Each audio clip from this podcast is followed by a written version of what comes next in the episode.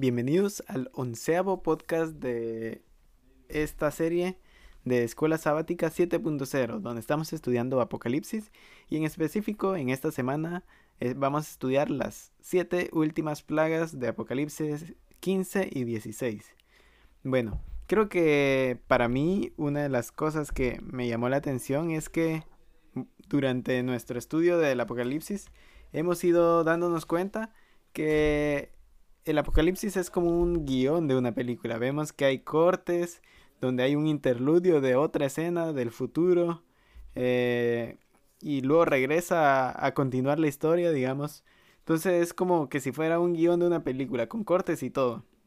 En específico, en este capítulo que vamos a estudiar, en el 15 empezamos con un pequeño pantallazo. Primero eh, empieza a hablar de las de los siete ángeles que tenían las siete plagas postreras, porque en ellas se consumaba la ira de Dios. Y luego aquí está el pantallazo. Vi también como un mar de vidrio mezclado con fuego a los que habían alcanzado la victoria sobre la bestia y su imagen. Aquí vemos que continúa eh, este, esta, este otro pantallazo, este corte de película que muestra algo del futuro hablando en específico sobre los 144.000 o los eh, sellados de Dios. Pero bueno, vamos a seguir estudiando todo esto en el resto de este podcast. Mi nombre es Daniel Shutuk y este es el podcast Escuela Sabática 7.0.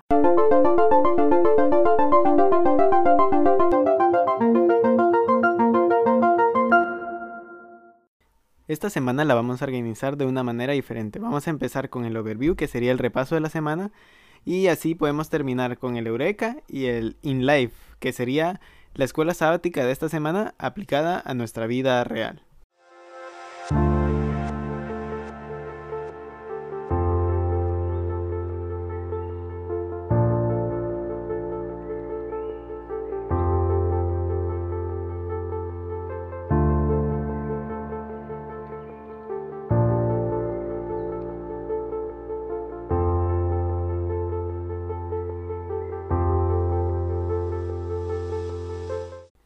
El overview de la semana o el resumen completo de esta semana.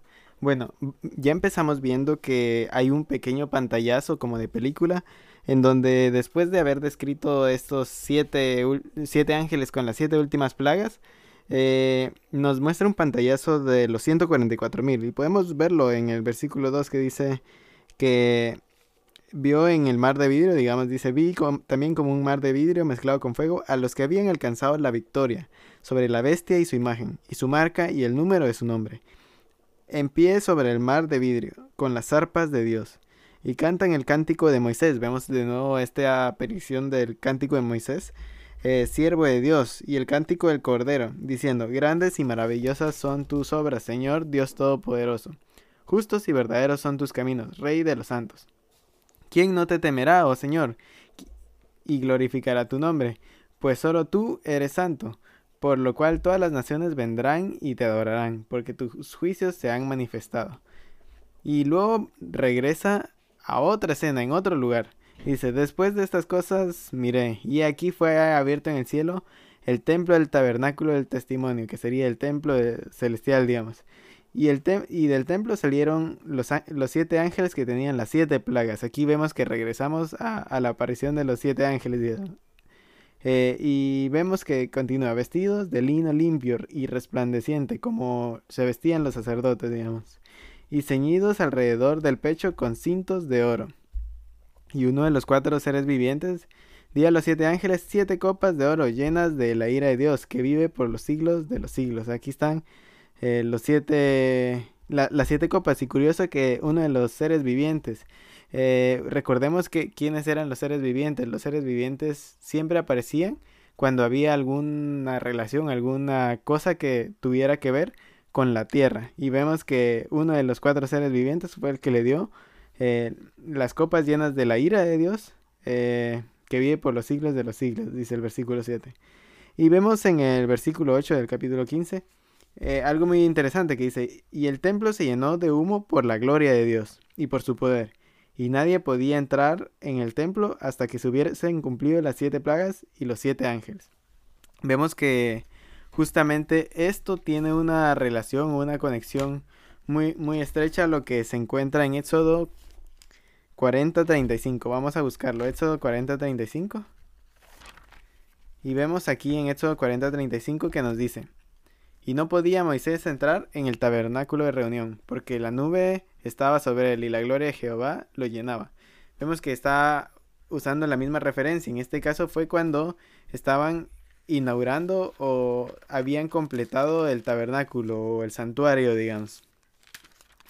Vemos que también tiene relación con Levítico 16, 17, que menciona en el versículo 16, 17 eh, en el contexto, digamos, el capítulo habla sobre el día de la expiación. Y justamente en el 17 dice, ningún hombre entrará en el tabernáculo de reunión cuando él entre para hacer expiación en el santuario, hasta que él salga y haya hecho la expiación por sí, por su casa y por toda la congregación de Israel. Vemos que también tiene esta relación con el día de expiación o el día de juicio, digamos, del juicio de Dios. Y vemos que eh, es algo importante de notar, dado que nos está mostrando en qué momento se van a ejecutar estas eh, siete últimas plagas que como vimos aparecen esto, eh, el ser viviente, eh, lo cual nos dice que va a tener una relación con la tierra. Y vemos que continúa en el versículo 16. En el versículo 16 habla un poco de, ya de, de cada una de las copas. Y dice, oí una gran voz que decía desde el templo de, a los siete ángeles y derramar, de, id y derramar la, sobre la tierra las siete copas de la ira de Dios. Y dice que fue el primero y derramó su copa sobre la tierra. Y vino una úlcera maligna y pestilente sobre los, sobre los hombres que tenían la marca de la bestia y que adoraban su imagen. El segundo ángel, bueno, primero vemos que una úlcera sobre a todos los que adoraban a la bestia y a su imagen. Eh, el segundo dice, el segundo ángel derramó su copa sobre el mar, y éste se convirtió en sangre como de muerto, y murió todo ser vivo que había en el mar. Vemos aquí eh, que habla de que se convirtió en sangre.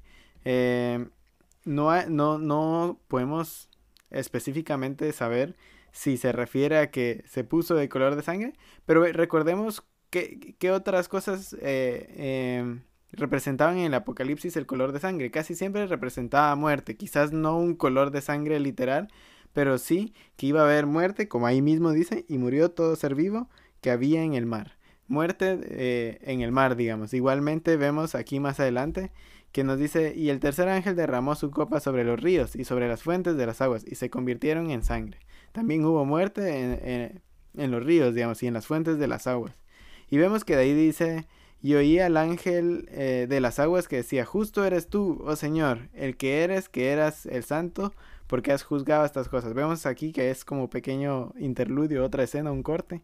Y dice, por cuanto derramaron la sangre de los santos y los profetas, también tú les has dado a beber sangre, pues lo, pues lo merecen, dice. Y de ahí dice, y también oía otro que desde el altar decía, ciertamente, Señor Todopoderoso, tus juicios son verdaderos y justos vemos que, que, que, estas escenas son como de película, es como que primero una escena, luego otra, luego otra, es como que nos, nos, nos, lleva enganchados, digamos, como, como esas películas que tienen diferentes escenas, incluso en diferentes tiempos, pero que cada uno nos aporta información. Vemos de allí el cuarto ángel derramó su copa sobre el sol, al cual fue, le fue dado quemar a los hombres con fuego. Vemos que aquí habla de, de que los hombres iban a sufrir eh, por quemaduras por causa del sol, dice. Eh, vemos que todo esto, recordemos que todo esto se va a aplicar eh, antes o justo en el día, o en el día, digamos, o en el momento que vaya a suceder el juicio final o la expiación. Entonces, quizás ahorita no, no sepamos muy bien, pero vemos que justamente cada una de estas plagas parece ser cruel, parece ser mala, digamos, como es como que, ¿por qué Dios haría algo así? Eh, pero tenemos que recordar que Dios es un Dios justo, digamos, y, y, necesita, o más bien, Él va a buscar la justicia, digamos. No se goza en la maldad, no se alegra ni se ni ignora el mal que las personas están haciendo. Y en específicamente aquí vamos a ver en el quinto ángel que las personas, o sea, que, que todas estas plagas atacan a las personas que siguieron a la bestia y a su imagen. Pero muy interesante es que ellos, a pesar de que sufren, no se arrepienten de lo que hicieron. Podemos ver, eh, continuemos en el cuarto ángel, dice lo del sol, y de ahí en el 9, versículo 9 dice, y los hombres se quemaron con el gran calor y blasfemaron en el nombre de Dios.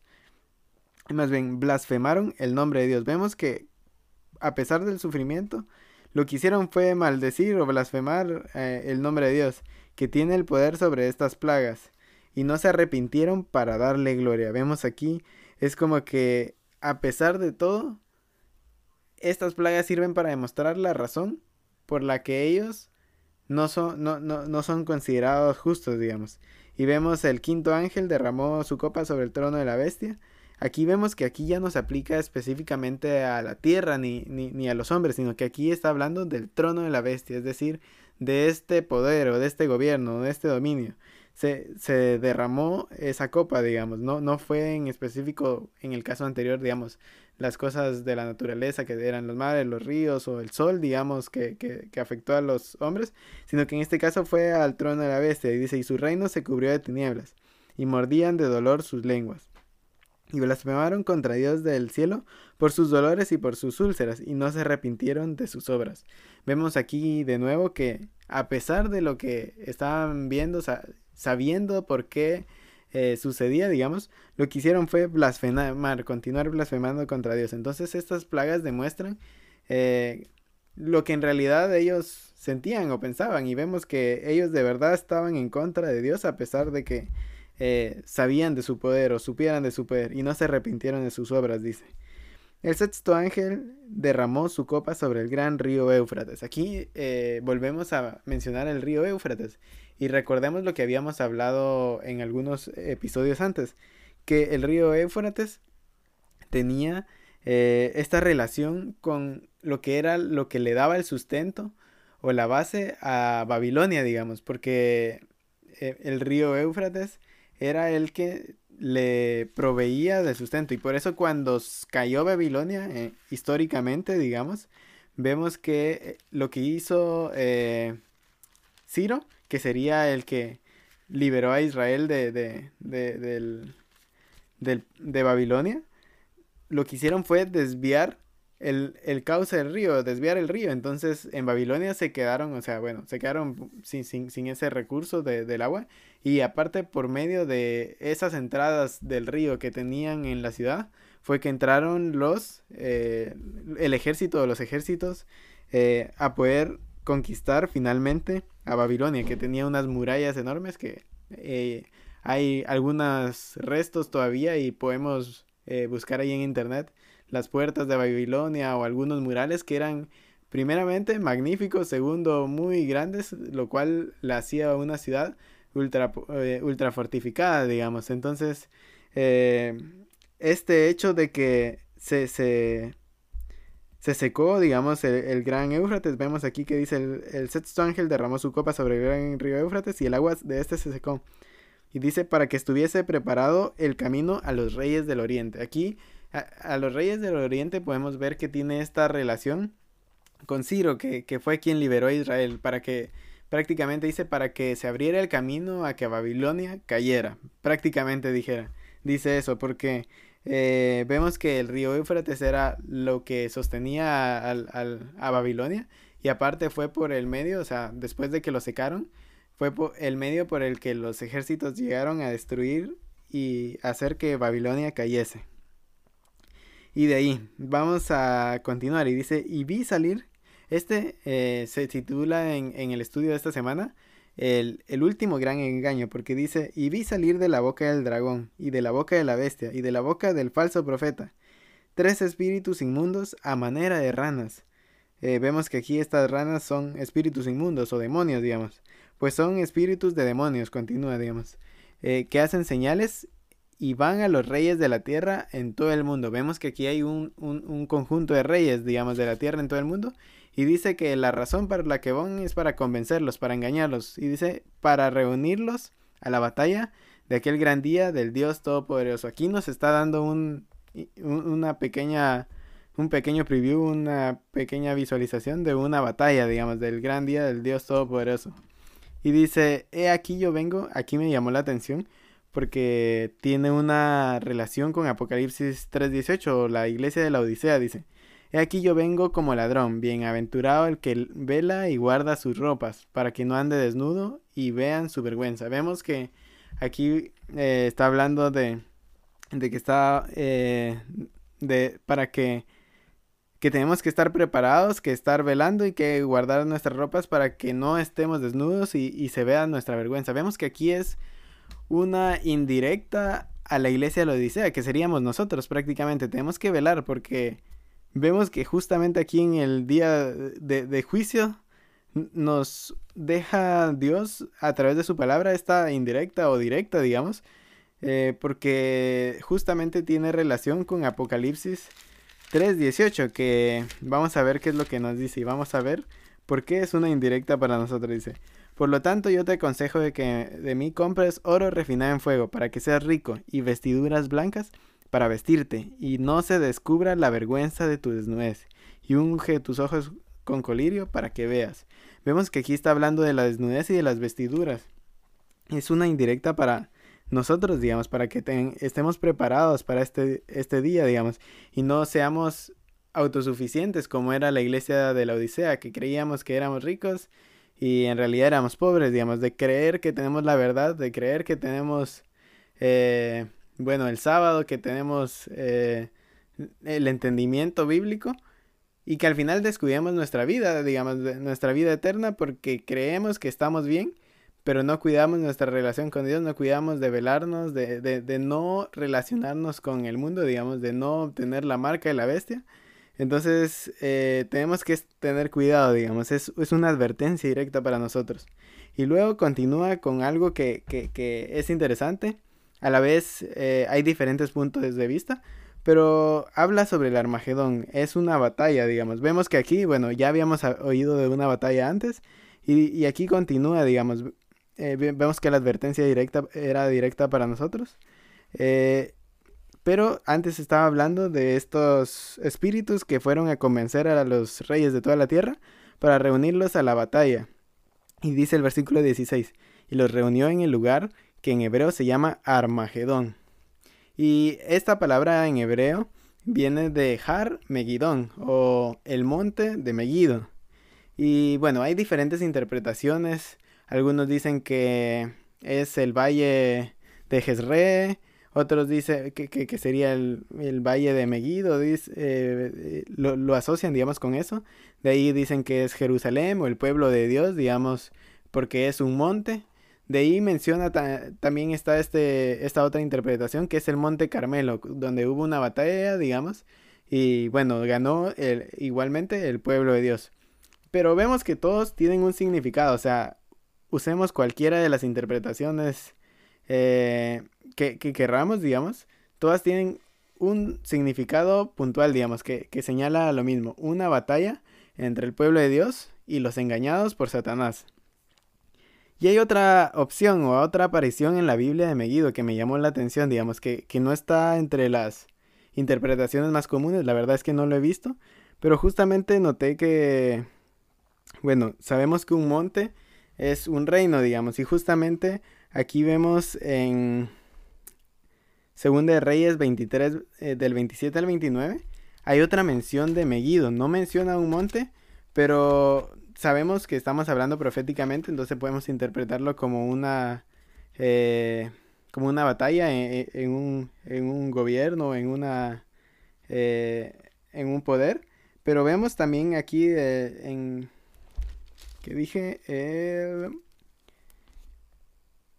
Segunda de Reyes 23 del 26 al 29. Del 27 al 29, perdón. Segunda de Reyes. Lo perdí. Aquí estamos. Del 20. Ahí estamos. Vemos que justamente aquí habla de Megiddo. Y hay una guerra, digamos. En realidad. Eh, en el 27 dice. Y dijo Jehová. También quitaré mi presencia a Judá. Como quité a Israel. Y desecharé de esta ciudad que había escogido a Jerusalén y a la casa a la cual había dicho yo, mi nombre estará allí.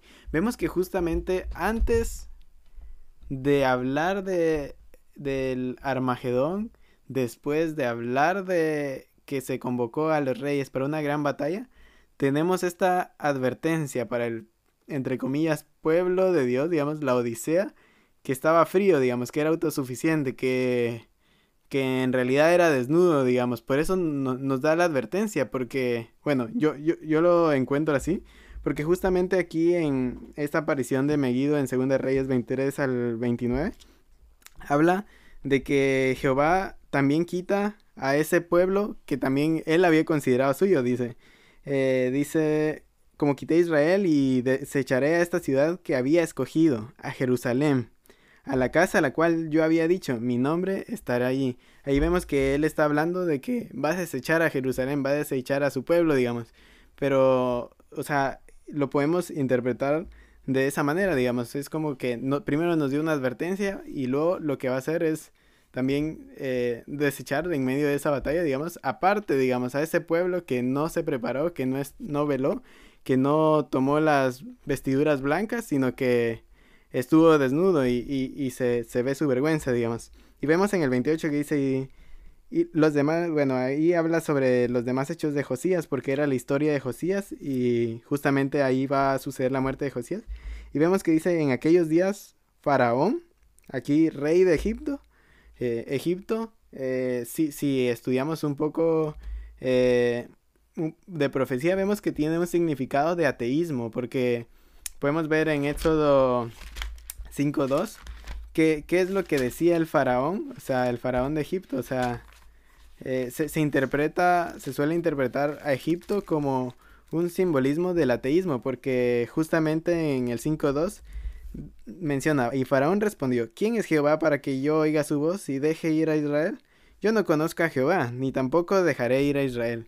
Vemos que esto, no sé, a, mí me pareció tan real o, tan, o, me sonó tanto a como se escucha ahora quienes hablan de, de Dios, digamos, de una manera como que si no fuera importante, todas estas personas ateas que, que hay ahora, digamos que está popularizándose, y justamente hablan de esa manera, digamos, ¿quién es Dios? Es como que lo, toman eh, como que si no existiera. Entonces justamente vemos que aquí está involucrado Egipto en esta batalla en Megiddo, digamos.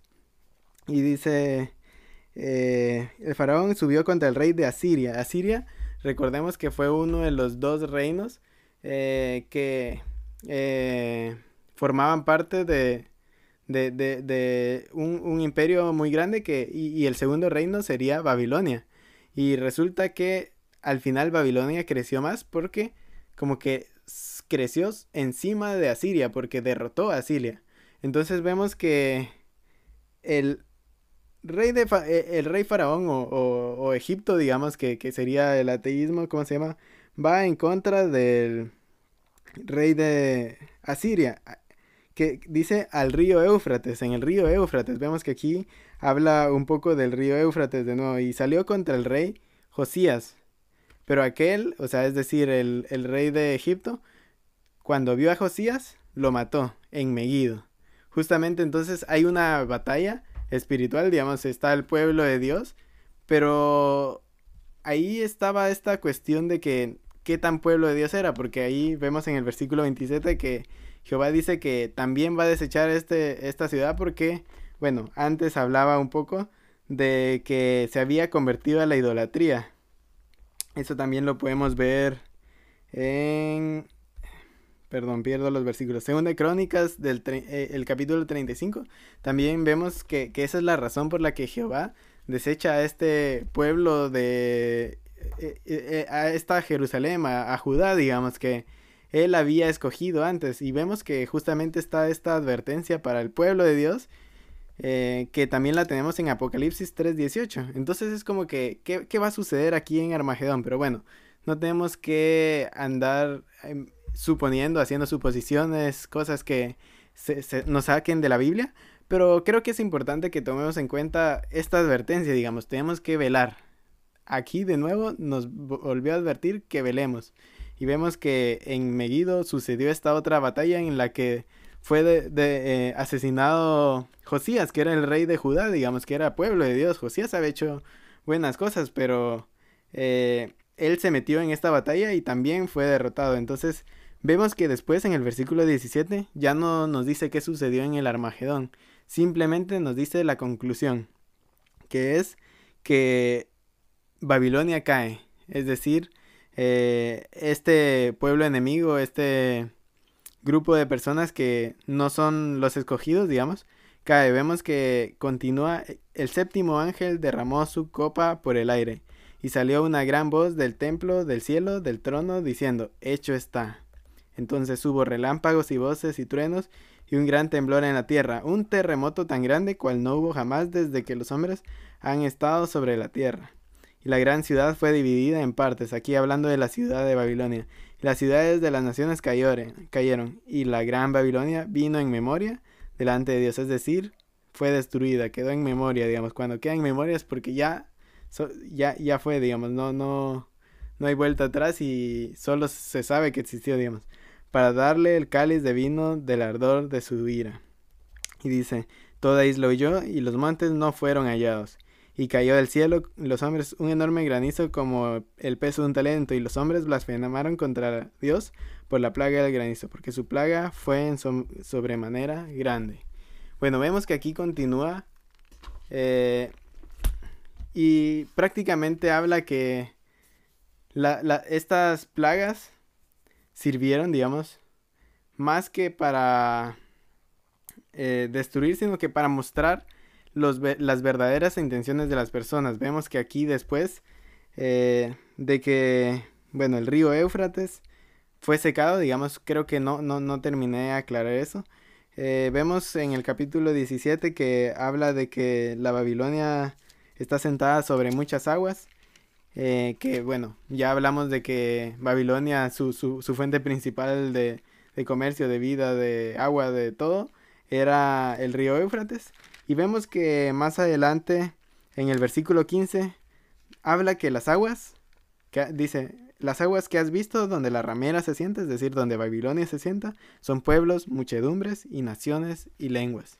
Y vemos que entonces habla de que ese río Éufrates era un grupo de pueblos, personas, naciones, eh, lenguas, tribus que apoyaban a, Babilonia, digamos, y eso es lo que se secó.